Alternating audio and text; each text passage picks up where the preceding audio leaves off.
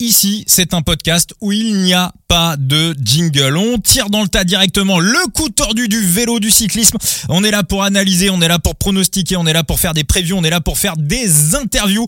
Épisode 93 du coup tordu juste avant d'attaquer cet épisode qui va vous surprendre. On a un invité incroyable aujourd'hui dans le coup tordu. Bah juste avant, je voulais euh, vous rappeler un petit peu la suite du programme, vous dire ce qui va se passer dans les jours, dans les semaines qui viennent dans le coup tordu déjà dans l'épisode précédent.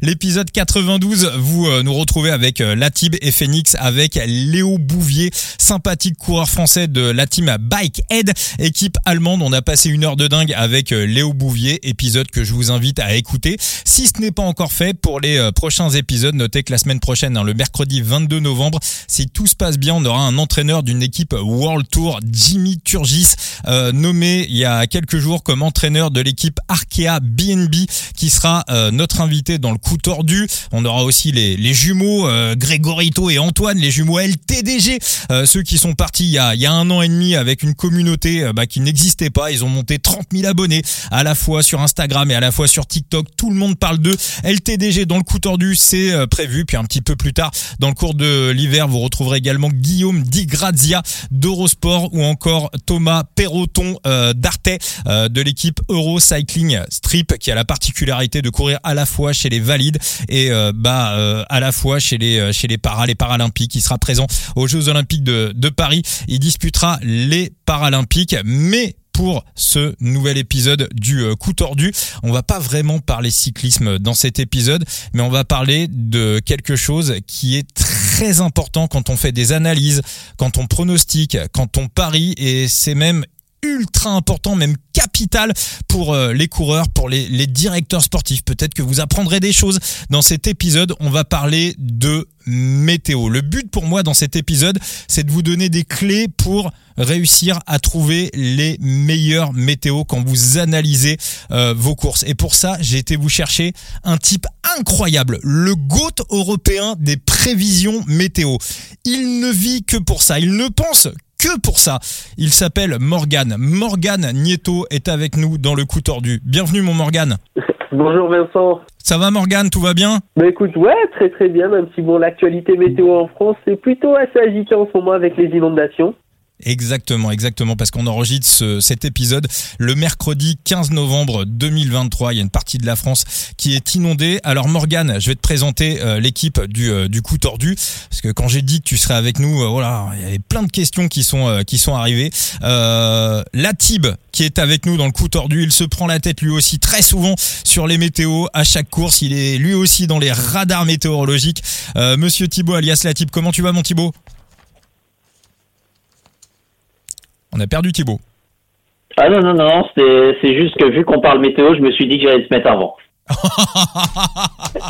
Ça fait une semaine qu'il y pense, c'est sûr, ça fait une ah. semaine qu'il y pense. Alors là, celle-ci, meilleure vanne des 93 épisodes du, euh, du coup tordu.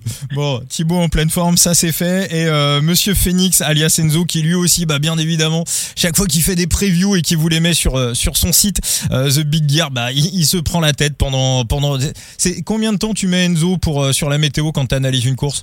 Euh, ça, dépend. Ça dépend de la course. Le, plus, important à dire, c'est sur les contrôles à montre.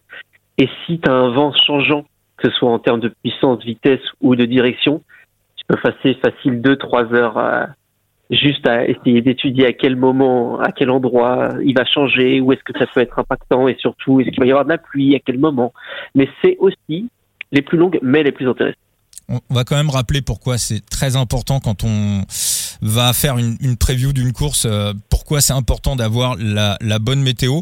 Thibaut, on va raconter quelque chose, si tu le veux bien, qui s'est passé lors du contre-la-montre par équipe de la, de la dernière Vuelta, qui a été remportée à la surprise générale par la team DSM il s'est passé un truc Thibaut donc tu t'en es pas vanté parce que t'es un mec modeste mais bah raconter un petit peu ton ton, ton, ton pari Thibaut bah, le pari il était simple. Euh, le départ était à 18h55. 18h51, on voit qu'il commence à pleuvoir. J'ai regardé la start list. J'ai vu DSM qui partait en premier. J'ai vu allez, euh, les Trek qui partaient, euh, je crois non, ils partaient pas en premier, mais ils partaient dans les premiers. Trek partait avant.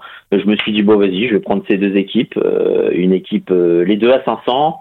Le podium de DSM était à 40, le podium des Trek était à 60. Bon, les Trek, on a vite compris que c'était pas si net. Et puis bah de fil en aiguille, euh, bah c'est plutôt bien passé puisque la DSM s'est imposée avec une petite cote à 500. Voilà, il s'est mis à pleuvoir dans tous les sens et au passage, Thibaut, tu as pris 2700. Et eh ben voilà, eh ben on dit good game. Voilà comme quoi c'est important de travailler ces, euh, météos. Euh, Morgane, Morgane, on va euh, s'intéresser un petit peu à toi. Alors est-ce que tu peux te présenter un petit peu pour les, auditeurs du coup tordu T'as quel âge? Quel est ton parcours? Et puis est-ce que tu te rappelles à quel moment dans ta vie tu as commencé à t'intéresser à la météo? Mais écoute Vincent, alors j'ai 26 ans.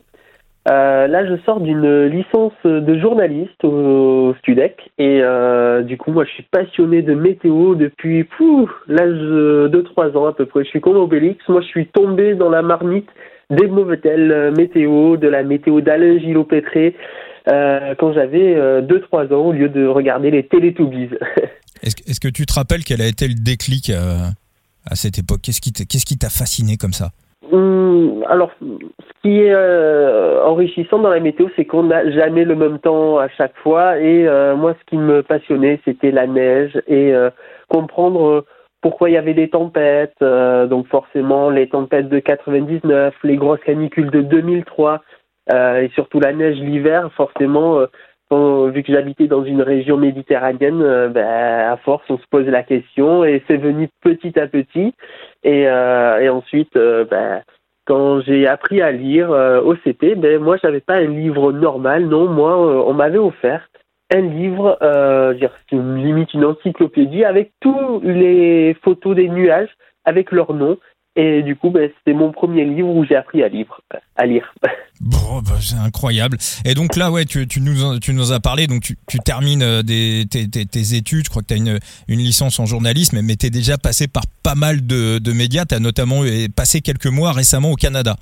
Oui, effectivement, j'ai fait des stages euh, au Canada, du côté de, de Radio-Canada, qui est euh, l'équivalent sur place de France Télévisions. Euh, j'ai eu la chance également de faire un stage plus vers les années 2018 euh, du côté de Météo Média, avec euh, d'ailleurs un présentateur euh, météo assez célèbre là-bas qui est Patrick de Bellefeuille, qui est très gentil. Et c'était très intéressant parce que, par exemple, au mois de novembre, là-bas, il fait déjà très froid, il y avait de la neige, des ressentis à moins 27 degrés, ce que nous n'avons pas en hiver en général en France. Donc euh, ça c'est du côté du Canada et forcément en France, ben, j'ai fait aussi des stages. J'ai eu la chance aussi euh, de travailler euh, pendant un moment à tes côtés aussi. C'est vrai. c'est comme ça que j'ai découvert. je me suis dit ce mec est incroyable. Effectivement, je me souviens euh, à côté, euh, entre deux auditeurs, des fois, je te donnais une petite prévision météo sur tes courses. Il y avait la Volta d'ailleurs à cette époque-là. Et le Tour de France aussi. On avait fait le Tour de France 2021 et euh, à chaque à chaque météo, à chaque course le matin, je te chopais. Fais quel temps aujourd'hui là? Et t'arrivais à me griffonner des trucs et à, travailler tes, météos par par toi-même, ce qui était ce assez ce qui était assez dingue. Et moi, ce qui m'a ce fasciné. Alors Morgane, première question que j'ai envie de te poser, euh, tout simplement, bah une prévision météo, question bête, question basique, question de néophyte. Comment ça fonctionne? Comment on arrive à savoir quel est le temps qu'il va faire? Alors c'est un peu particulier, c'est comme une histoire, il y a un début euh, à tout. Donc euh, moi personnellement, parce que chacun a un peu sa façon de faire les prévisions, mais déjà je vais juste te dire quelque chose la météo, c'est la science la plus jeune qui existe actuellement. Donc forcément, bah, souvent vous râlez parce que la météo, elle n'est pas exacte et c'est une science encore euh, inexacte. Donc forcément, il y a des erreurs. Mais pour faire une bonne prévision, déjà, il faut regarder ce qu'il y a, euh, on va dire, en direct sur les observations météo, donc sur les stations euh, que possède Météo France ou même des particuliers qui sont aux règles euh, à la réglementation euh, de la météorologie mondiale. Donc, euh, par exemple, pour la température, il faut que euh, la température soit relevée à 1,50 m. Eh bien, on va regarder donc tous ces paramètres-là. Euh, forcément, après, on va regarder tout ce qui est imagerie, satellite, radar, ce que ça donne, parce que ben, forcément, quand on va passer euh, au modèle météo, eh bien, si on a une dépression qui est un peu plus au sud, un peu plus au nord, qui est un petit peu avancée ou qui est un petit peu en retard, si on peut dire ça, eh bien, ça va jouer sur la prévision parce que ben, forcément, euh, quand on est euh, dans un événement sportif et qu'on part à une heure précise, eh bien, ça peut tout changer. Et ensuite, eh bien, par rapport à tout ceci, on arrive à établir à peu près une, prévision. Et euh, c'est un petit peu, en gros, comme si vous allez au marché, que vous vouliez faire une sauce tomate, vous allez avoir plusieurs modèles météo. Et bien vous, vous allez avoir plusieurs stands avec des prix différents de tomates. Et pour vous, il va falloir choisir quelle est la meilleure tomate et au meilleur prix. Mais c'est un petit peu ça qu'on fait dans la météo, si je peux dire ça euh, dans un jargon moins scientifique. Bah, bah, c'est ce qu'on va essayer de faire également dans le coup tordu, euh, Morgan. Tu vas essayer de nous dire où est-ce qu'on peut trouver les meilleures euh, tomates. Alors, si, si, si j'ai bien compris, en fait, euh, euh on, on, reçoit plusieurs euh, informations qui émanent de, de voilà de, de, satellites, de, de, différentes machines, de différents éléments. Mais à la fin, pour donner la météo, ce qu'on voit dans nos journaux, ce qu'on entend à la radio, ce qu'on voit tout simplement, je sais pas, sur des sites comme la chaîne météo, c'est un ordinateur qui à la fin va euh, donner le résultat ou est-ce qu'on a des humains qui analysent toutes ces données qui arrivent et qui, euh, en fonction de toutes les données qui arrivent, donnent une météo? Alors là, c'est intéressant ce que tu dis, je vais rebondir d'ailleurs. Alors, sur la chaîne météo ou même sur le site officiel de Météo France, les prévisions que vous avez, c'est euh, fait par des des calculs des ordinateurs qui vont établir une prévision. Donc euh, forcément, bon, à Météo France, on peut avoir un petit peu ce côté humain, mais globalement, c'est une prévision faite par ordinateur. Les prévisions faites avec un vrai prévisionniste, en général, c'est des bulletins plutôt payants que vont réaliser les météorologues pour des sociétés, des conseils départementaux, des préfectures. C'est des, des prestations qui sont demandées même par les aéroports et euh, c'est un abonnement, forcément, du coup, là, il y a un moyen humain qui est mis, mais forcément, pour une météo gratuite, euh, je vais pas vous mentir que du côté de Météo France, la chaîne météo ou d'autres sites internet, c'est souvent fait par ordinateur, et forcément, chaque euh, comment dire, chaque site internet va plutôt regarder un modèle plus spécifique que l'autre, et c'est pour ça que des fois, vous pouvez trouver quelques différences de quelques degrés. Et forcément, vous allez me dire, la météo, elle change euh, toutes les trois heures euh, que si vous regardez votre téléphone ou votre ordinateur, ben, tout simplement parce que les modèles, ils changent tous les trois, six heures.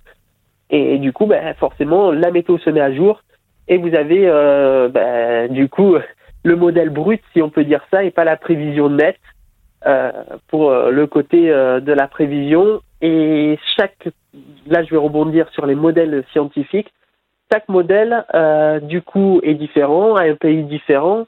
Donc, euh, par exemple, nous, on a GFS, euh, Arpège, Arome. Donc, Arpège, Arome sont des modèles plus. Alors, attends, Morgan, je vais, te couper parce que justement, Thibaut a analysé, il me l'a dit avant le podcast, il a analysé les, radars météo et euh, il voulait te donner les différences qu'il avait trouvées en fonction des radars météo et il voulait que tu le corriges, que tu le réajustes. Il voulait voir s'il est dans le vrai ou si voilà ce qu'il y a, ce qu'il y a à corriger. Alors Thibaut. Ou si c'est un con en gros. voilà, peut-être, peut-être, peut-être. On sait jamais, on sait jamais, c'est possible. Voilà, Thibaut, euh, présente ton analyse à, à Morgane.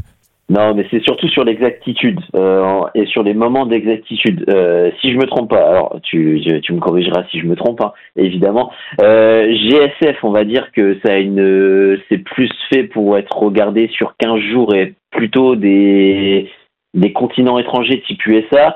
Euh, ECM, c'est le même principe, mais en Europe. Euh, Arpège, euh, tu vas avoir une meilleure précision sur la semaine et en France, euh, localisée.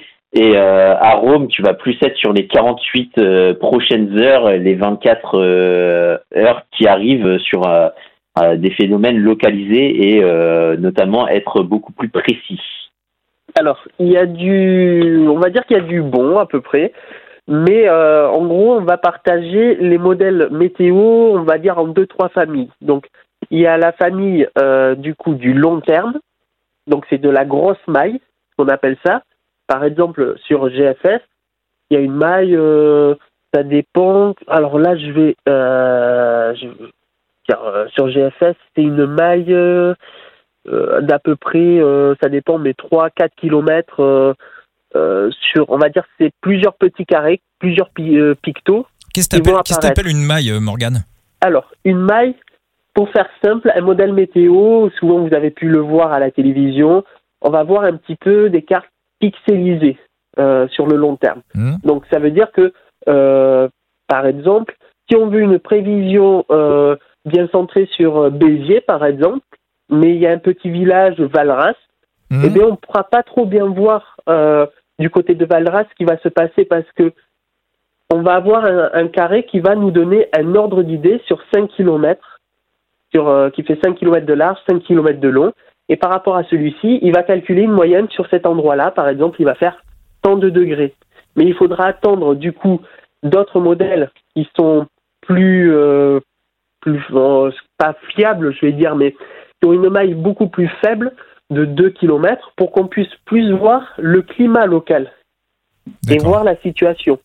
Donc forcément, la température sera plus basse l'été en bord de mer parce que ben, on est plus proche de la mer, il y a ta brise marine que par exemple Béziers où on est plus vers les terres et là déjà il fait un petit peu plus chaud. Ça peut être aussi le cas par exemple si on prend un petit peu d'altitude en montagne.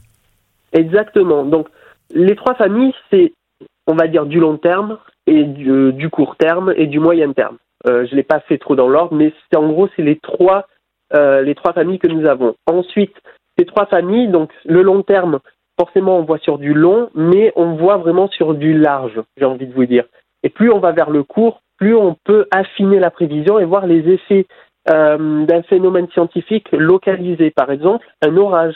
Je me souviens, il y a quelques années de ça, au Tour de France, qu'on a eu un orage, on a dû arrêter la course et d'ailleurs un Français avait perdu un maillot jaune euh, parce que ben, il y avait tellement grêlé qu'on avait dû sortir les chasse-neige et la course avait dû être arrêtée euh, avant l'arrivée. À la Philippe, 2019. Exactement, voilà. J'essayais de réfléchir en même temps. du coup, le modèle nous, nous permet de pouvoir prévoir certaines choses et je vais rebondir par exemple sur les orages le modèle va voir un orage arriver, mais c'est un des phénomènes les plus compliqués à prévoir un orage. C'est comme, euh, on va vous dire, il va avoir un orage cet après-midi sur le Tarn-et-Garonne, mais euh, on sait qu'il va avoir un orage parce que le modèle nous le voit, mais des fois ça peut décaler. C'est comme vous, euh, vous allez faire cuire du riz, des pâtes, vous allez faire bouillir de l'eau. Forcément, vous savez que l'eau va bouillir, mais savoir où est-ce que la première bulle va éclater, ben là c'est plus compliqué à savoir. Ben, c'est un petit peu ça les orages. On sait qu'il va avoir un orage, par exemple, mais c'est compliqué de savoir où exactement le premier orage va éclater. Et euh, donc, si je résume sur les radars météo, en gros, tu nous expliques qu'il y a des radars qui sont bons pour les prévisions long terme, d'autres qui sont meilleurs pour les prévisions moyen terme et d'autres qui sont bons pour les prévisions court terme. En gros, c'est ça. Alors, quand je dis bon, il nous donne une idée, mais forcément, même à la dernière minute, des fois, c'est compliqué de, pouvoir avoir un beau modèle. Un jour, par exemple, sur une période anticyclonique, on va avoir un modèle qui va être plus fiable. Euh, un autre jour, une dépression doit arriver, une perturbation, soit dans le jargon, donc de l'appui, et euh, ce dernier va voir des intensités euh, plus médiocres. Par exemple, euh, ces derniers jours, on a eu plusieurs tempêtes du côté de, de, la France et on a eu du coup des grosses inondations du côté du Nord-Pas-de-Calais. Mmh. Les modèles météo étaient assez invariables. Par exemple, Arpège ou à Rome ne voyaient pas les mêmes choses. À Rome, voyait des cumuls d'eau de l'ordre de 20 à 30 litres au mètre carré, sauf qu'Arpège, lui, qui de base normalement devrait être moins fiable qu'à Rome, parce qu'il a une maille plus large, euh, envisageait des cumuls autour de 50 à 60 litres au mètre carré. Et ben, finalement, c'est Arpège qui a vu juste ce jour-là comparé à Rome. Donc ce que je veux dire, c'est que chaque jour, euh, un modèle météo n'a pas forcément tous les jours bon. Il y en a un qui va voir plus juste à un moment donné, un autre. Tout dépend aussi de la circonstance parce qu'un modèle météo peut envisager qu'il va pleuvoir et finalement sur nos stations météo en direct, eh bien, on voit qu'il fait plus froid. Donc euh, si c'est une perturbation qui ramène du froid, ben forcément on va se poser la question. Peut-être que ça va être de la neige. Donc je suis désolé d'être un petit peu flou si je peux dire ça et dans le, brouillard, mais il n'y a pas un modèle météo plus juste que l'autre. Mais euh, si on va sur ce côté-là de trouver un modèle météo plus juste, euh, qu'un autre, ça peut jouer juste sur le climat local. Donc par exemple, si on est en montagne ou plus du côté euh, des, plaines, là forcément on sait qu'il y a des modèles qui seront un peu plus forts. Là je pense que à Rome, par exemple, qui a une maillot beaucoup plus fine, pourra mieux prévoir euh, les effets locaux euh, qui peut y qui peut se passer dans la journée. Un arpège qui ne verra pas forcément bien l'effet déjà d'une vallée avec un climat plus particulier, une brise de montagne qui devrait souffler et faire descendre la température un peu plus. Donc euh, c'est un petit peu particulier la météo. Le, plus fiable, en fait, euh, ce qu'on pourra avoir de possible, c'est d'avoir ses propres stations euh, à un endroit très localisé et à en étant ingénieur euh, météorologue, euh, faire ses, prévisions, un peu comme euh, ce qu'on voit et c'est relativement assez précis. C'est pas le même sport, mais en F1 où on voit les ingénieurs météo qui, font relativement, on va dire, des merveilles de ce côté-là. Alors oui, effectivement. D'ailleurs, on peut le voir hein, quand il y a ces gros événements sportifs, ou même là, par exemple, on a les Jeux Olympiques qui arrivent prochainement. Météo France a une filiale euh, plus dans, le sport, on va dire. Et euh, Météo France peut déployer des moyens supplémentaires, une station météo proche d'un événement sportif pour mieux prévoir euh, ce qui devrait se passer à ce moment-là. D'ailleurs, au Tour de France, si je dis pas de bêtises, il y a une station météo qui est embarquée pour chaque étape, à chaque fois, pour avoir des informations météo que vous pouvez d'ailleurs retrouver sur les, les, chaînes. Souvent, on va vous indiquer la température qu'il fait. Euh, après, euh, euh, pour ce qui est plutôt des observations, alors là, ce qui est intéressant, c'est que forcément, Météo France a quand même petit à petit laissé gratuitement, si je peux dire ça, des données au grand public, surtout grâce à un échange entre un site qui s'appelle Météo Ciel et Météo France. Et si vous allez sur le site de Météo Ciel, vous pourrez retrouver un maillage plus étendu de stations météo et ça pourra aider. D'ailleurs, je pense l'an prochain où il y a une course qui devrait aller euh, du côté du plateau de Bay, il y a mhm. une station météo plateau de Bay. Donc là, forcément, vous pouvez déjà voir et calculer un petit peu euh, mieux euh, dire vos pronostics parce qu'on a la météo sur place. En gros, c'est ce qu'on fait déjà avec Météo Suisse, par exemple, quand on mhm. est du côté LVS, etc. Enzo, tu allais dire quelque chose? Non, je veux dire, euh, météo ciel, c'est ma Bible. Euh, quand je, quand je vois que la météo est un peu capricieuse et qu'il faut s'y pencher un petit peu plus pour les previews et voir si ça va vraiment impacter la course, c'est euh, vraiment vers météo ciel moi que je vais me, je vais me tourner. alors, en essayant de recouper un peu les infos à droite à gauche et, voir si tout concorde, mais, mais on va dire que météo ciel, c'est vraiment là-dessus que je me base à plus de la moitié de mon temps. Donc en gros, euh, Morgan, si j'ai bien compris, finalement, ce que tu nous conseilles sur un, sur un grand tour, c'est euh, d'essayer tout simplement d'aller euh, chercher un site, euh, on va dire le, radar météo finalement le plus localisé et euh, globalement euh, ça sera celui-ci le meilleur. S'il y a une course à Orléans et qu'on arrive à trouver une station météo posée à, à Orléans qui fait la météo et spécialisée uniquement dans la météo d'Orléans, ça sera toujours meilleur et plus précis que le reste. Alors forcément oui, ça sera plus précis parce qu'on a l'information météo vraiment localisée en direct.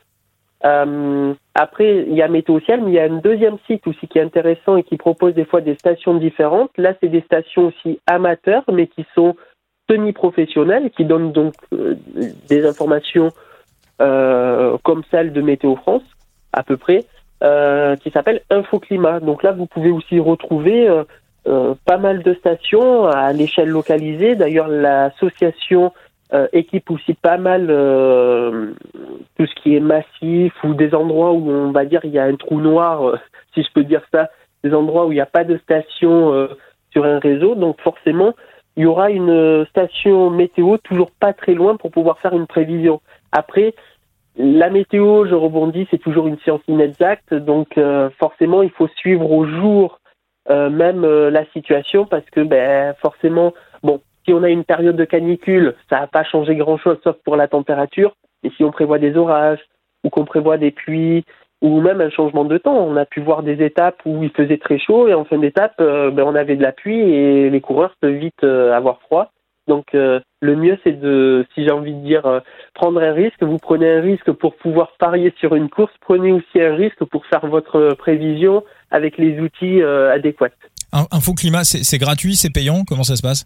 Alors, que ça soit Météo Ciel ou Infoclimat, ces deux sites-là que je viens de vous donner, c'est gratuit. Donc, vous pouvez utiliser ces données-là. D'ailleurs, sur Météo Ciel, vous avez une superbe image euh, qui est mise à jour toutes les 5 minutes des radars de précipitation avec l'intensité des pluies. Donc, euh, ça vous met l'intensité euh, jusqu'à 400-500 mm et ça vous donne aussi le risque de grêle parce que forcément l'été, quand on a de grosses intensités, on a euh, risque moyen de grêle, risque important de grêle, et forcément ça vous donne un ordre d'idée de pouvoir voir l'avancée des précipitations, sachant que ça, c'est les radars de Météo France, et en même temps, à côté, vous avez un onglet pour pouvoir suivre aussi les impacts de foudre, donc forcément, si vous voyez un radar, vous voyez où est-ce qu'il y a la tâche, on va dire, de précipitation, et que vous allez voir en direct euh, les impacts de foudre, forcément s'il y a des petits impacts, vous vous doutez bien qu'un orage va arriver et ça va changer la donne pour la course. Info climat, ça c'est incroyable. Là, tu viens de nous faire gagner des, des, centaines d'euros, euh, Morgane. Morgane, est-ce que, alors tu, nous parlais de, donc de, tous ces, ordinateurs, toutes ces machines, tous ces organismes qui, euh, prévoient qui, font des météos, euh, mais tu nous en parlais aussi. Il y a aussi des météorologues euh, indépendants.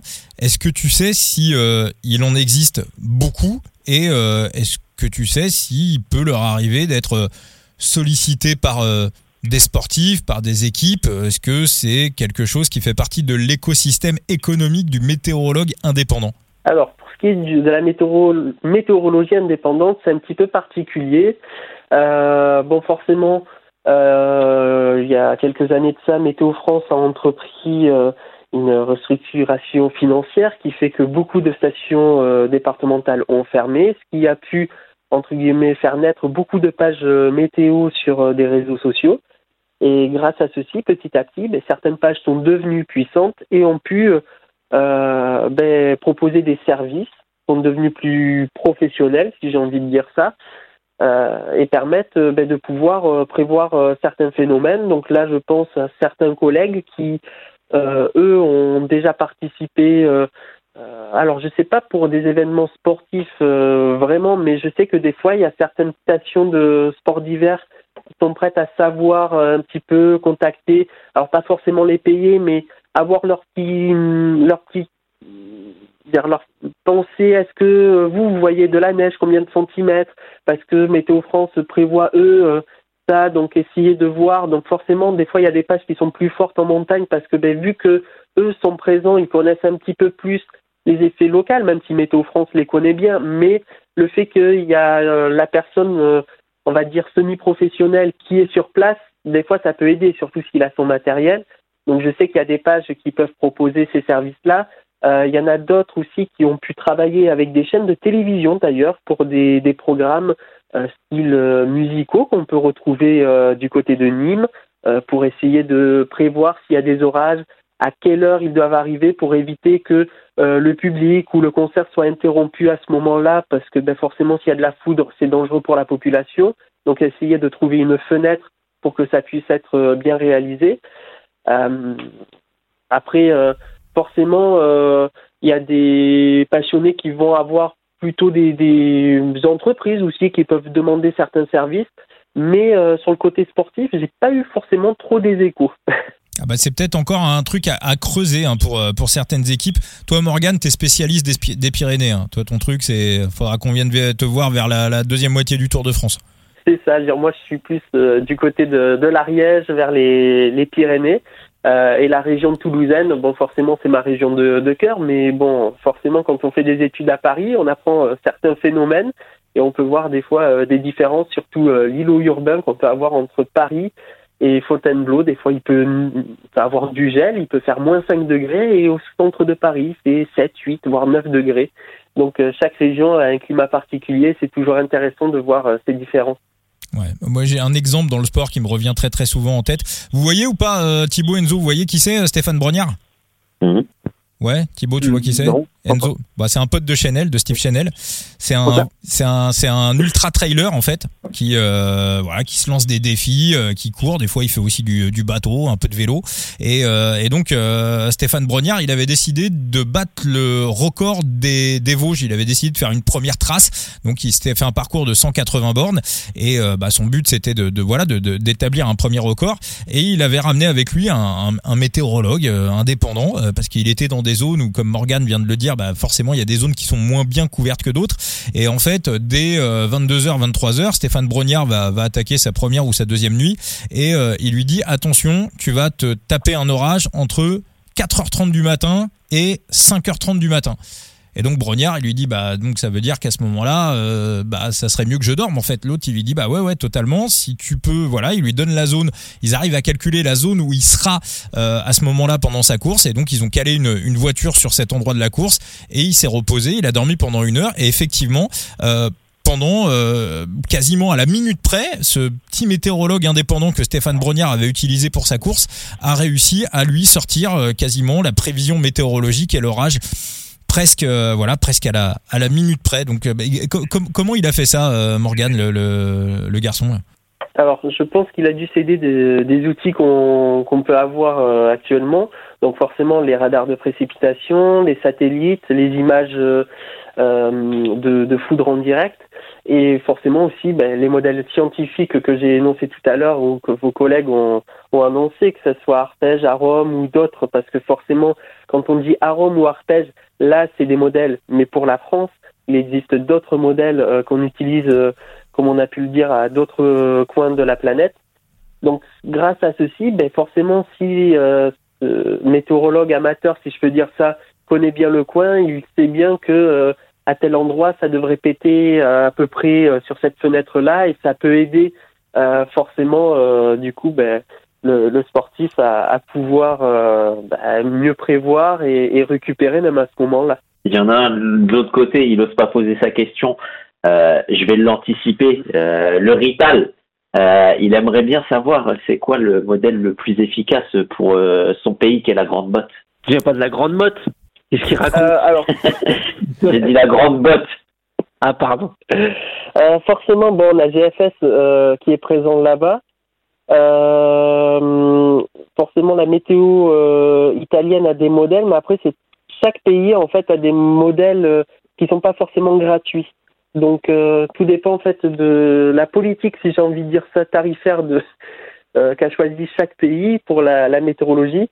En Italie, donc ça dépend certains coins parce que la chance qu'on a, c'est que vu qu'en Europe, on a quand même des pays qui sont pas trop grands comme aux États-Unis, euh, chaque pays a, a des modèles euh, qui peuvent déborder sur les, les pays euh, limitrophes. Donc euh, là, je sais que par exemple, si on regarde à Rome, on peut avoir quand même un petit bout de, de l'Italie. Alors pas forcément entier, mais on a tout le côté de Milan, de Turin, pas trop loin de, de Pise.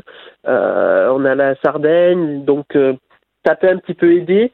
Euh, après, je vais pas mentir, sur le côté euh, de l'Italie, euh, vu que je ne suis jamais allé encore en Italie, je n'ai pas vu encore de modèle italien. Le, le, peuple sportif s'écharpe, à savoir qui est le meilleur entre Messi et Cristiano Ronaldo.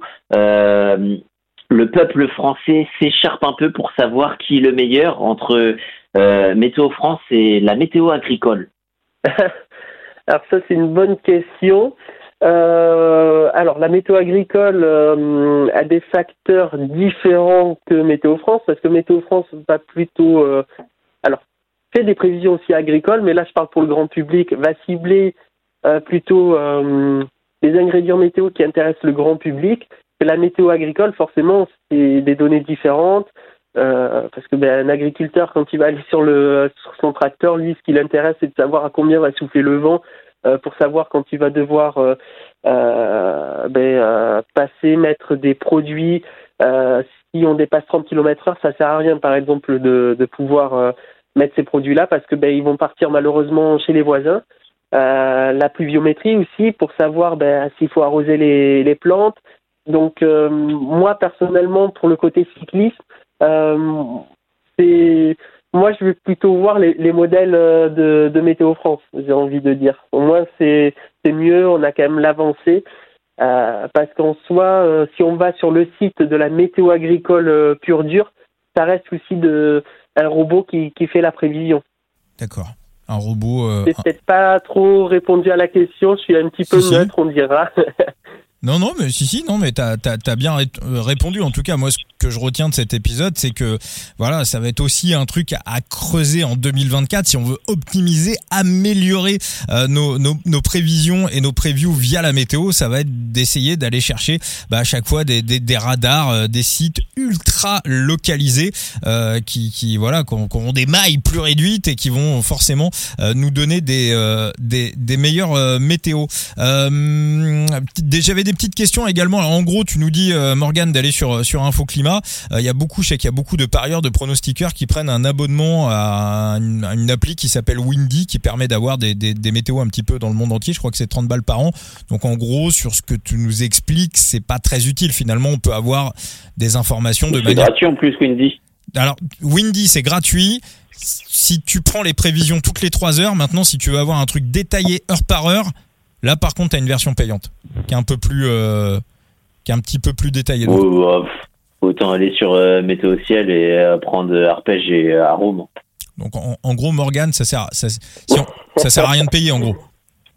ça dépend, moi j'ai envie de dire. Alors forcément sur Windy, les cartes sont sont plus jolies, on va pas se mentir, elles sont plus plus colorées, on voit bien la dépression, ça marque mieux aux yeux.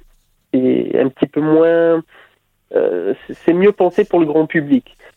Pour ce qui est de la France, moi je ne conseille pas forcément parce que euh, du coup on a quand même des outils qui sont gratuits, donc euh, c'est pas forcément le plus utile. Après, pour d'autres pays plus lointains, ça peut peut-être être intéressant. Euh, ils proposent d'autres modèles qui ne sont pas, par exemple, sur les sites français proposés gratuitement. D'accord, donc ouais, vu, que le peloton se balade un petit peu partout dans le monde, effectivement, pour les courses à l'international, ça peut, euh, ça peut être intéressant. Enzo, tu avais une petite question?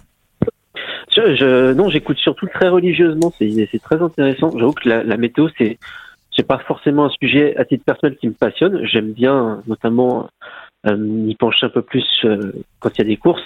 Après, tout ce qui est tout ce qui est système coupe et autres maillages, j'avoue que j'ai appris un peu sur le tas, donc euh, j'ai une connaissance très limitée de tout ça, donc euh, j'écoute euh, religieusement ce que, ce que nous dit Morgan.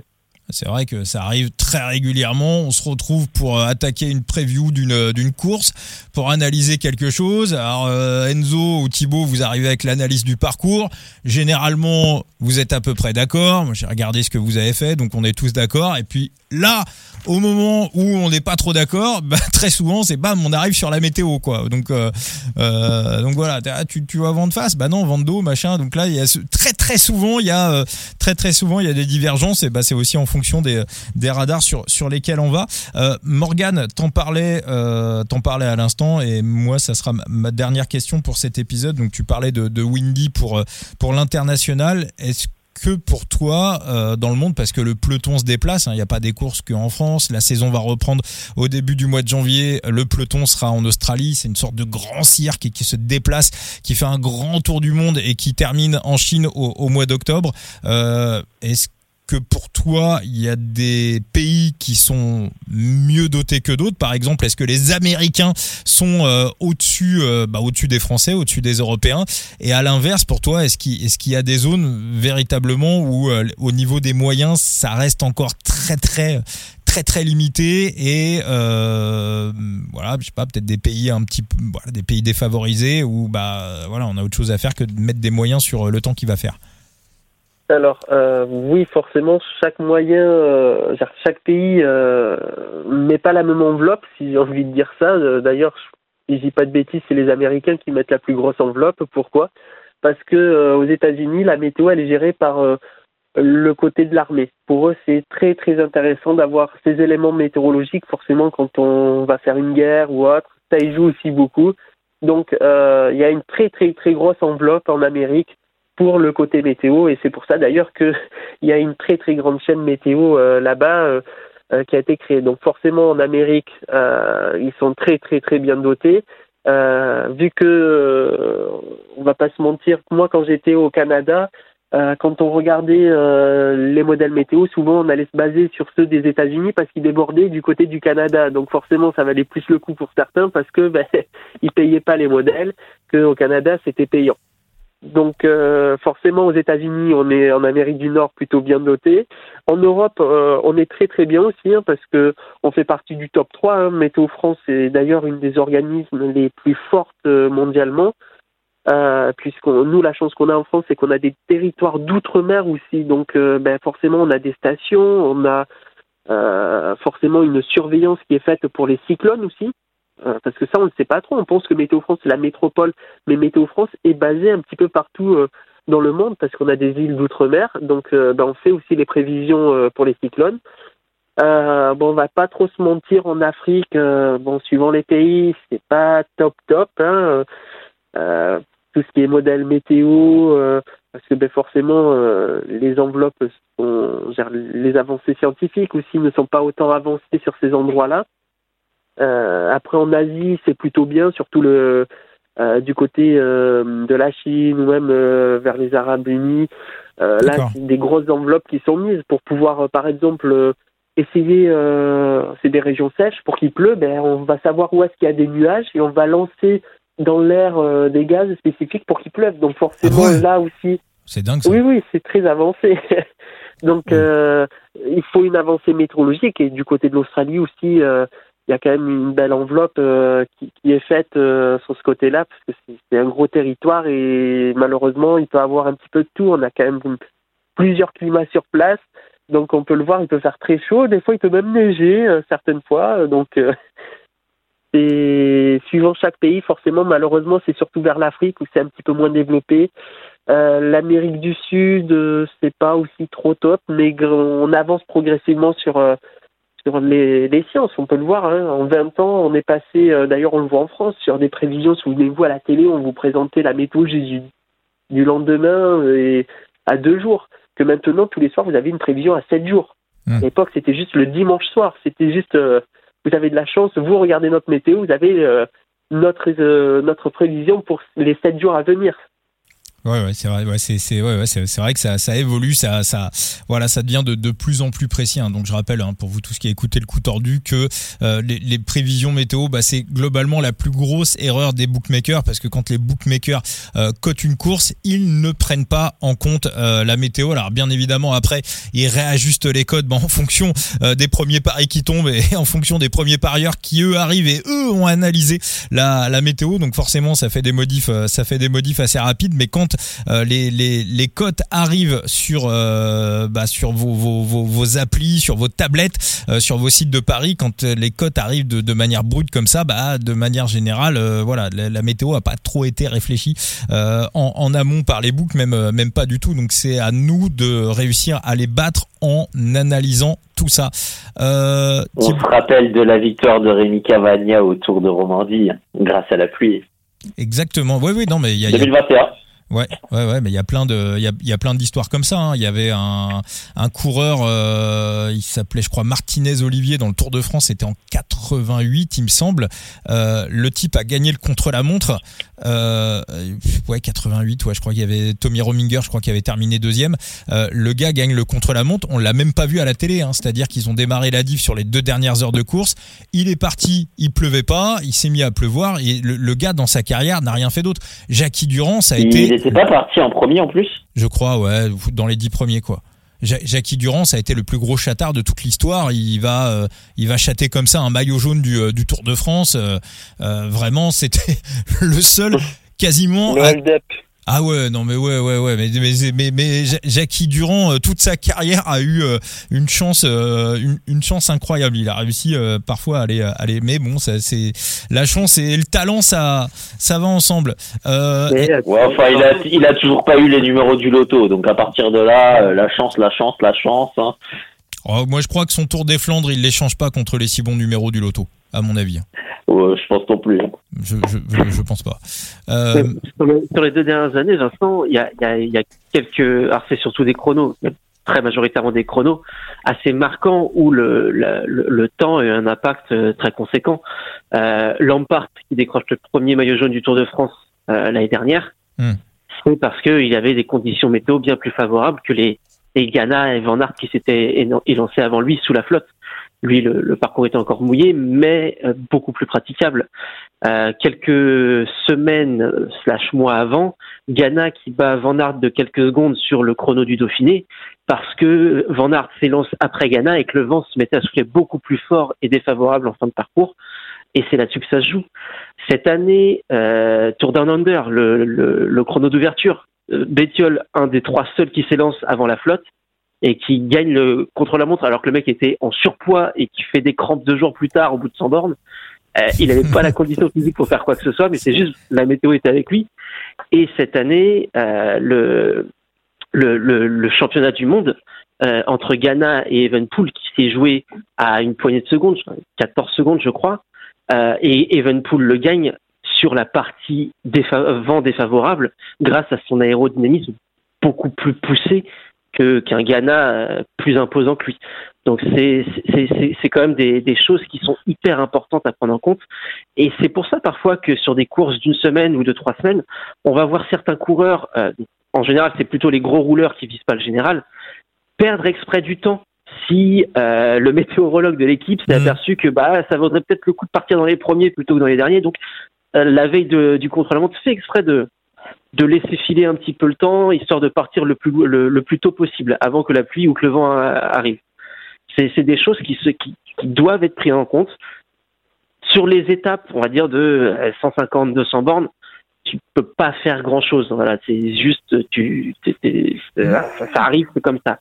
Sur les chronos, surtout que les chronos en général c'est sur des des distances qui sont enfin sur des zones géographiques très restreintes euh, et, bah tu peux t'apercevoir très vite que sur une zone même très restreinte selon le, le sens du parcours euh, ça change du tout au tout disons que sur les euh, sur les courses en ligne, euh, la météo va complètement influer le scénario de le scénario de la course. hein. Très bientôt, là, dans quelques semaines, ça va reprendre une des premières courses, la première en France, ça sera le Grand Prix de la Marseillaise.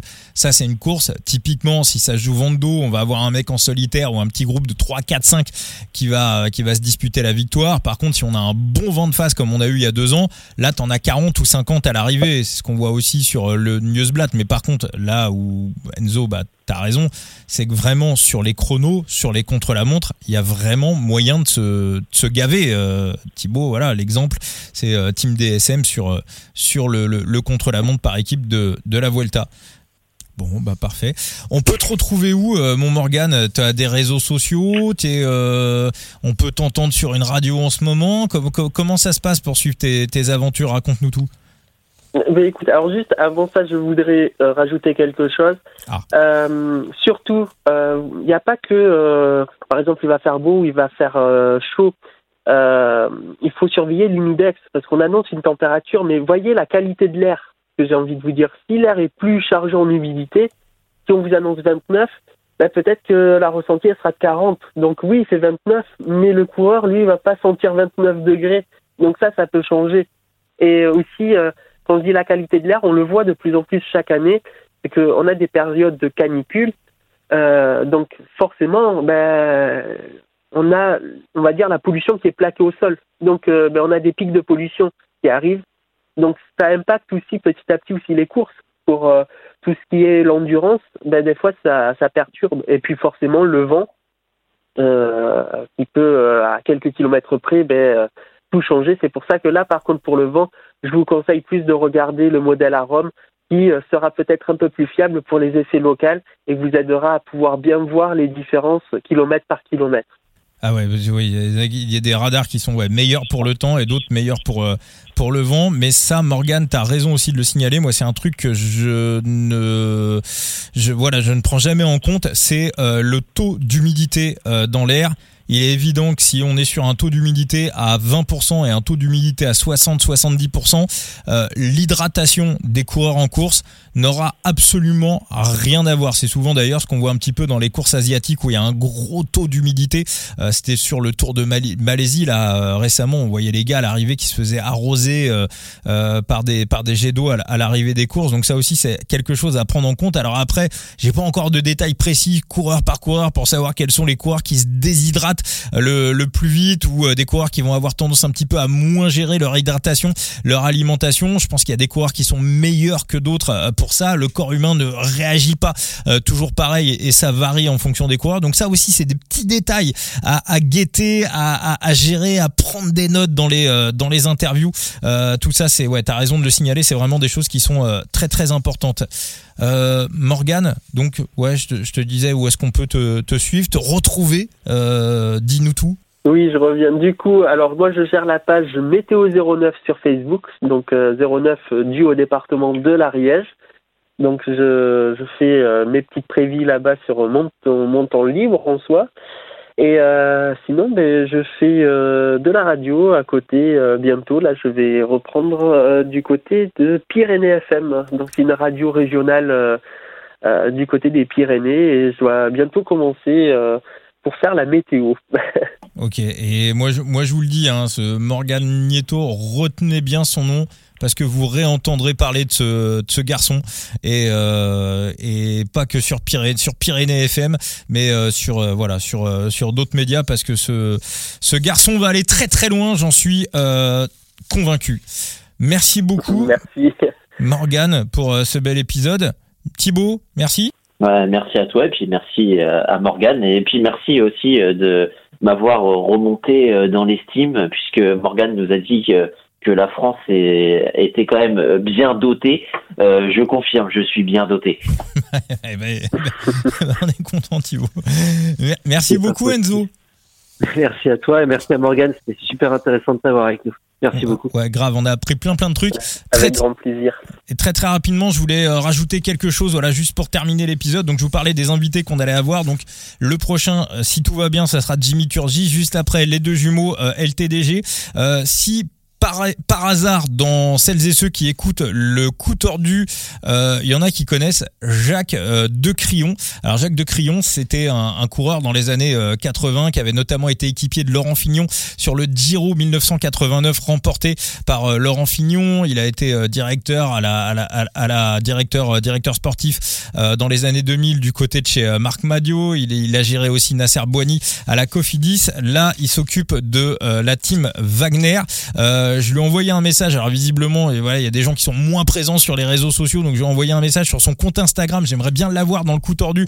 Donc si quelqu'un qui, écoute le coup tordu connaît Jacques de Crillon, voilà, s'il peut euh, lui dire d'ouvrir ses euh, messages privés sur Instagram. Idem pour euh, Ludovic Robet, euh, qui va signer à la Cofidis, à qui j'ai aussi lancé une invitation. Après, les gens veulent ou veulent pas, il n'y a pas de souci. Mais voilà, juste pour leur passer l'information que je leur ai envoyé un message privé sur euh, Instagram.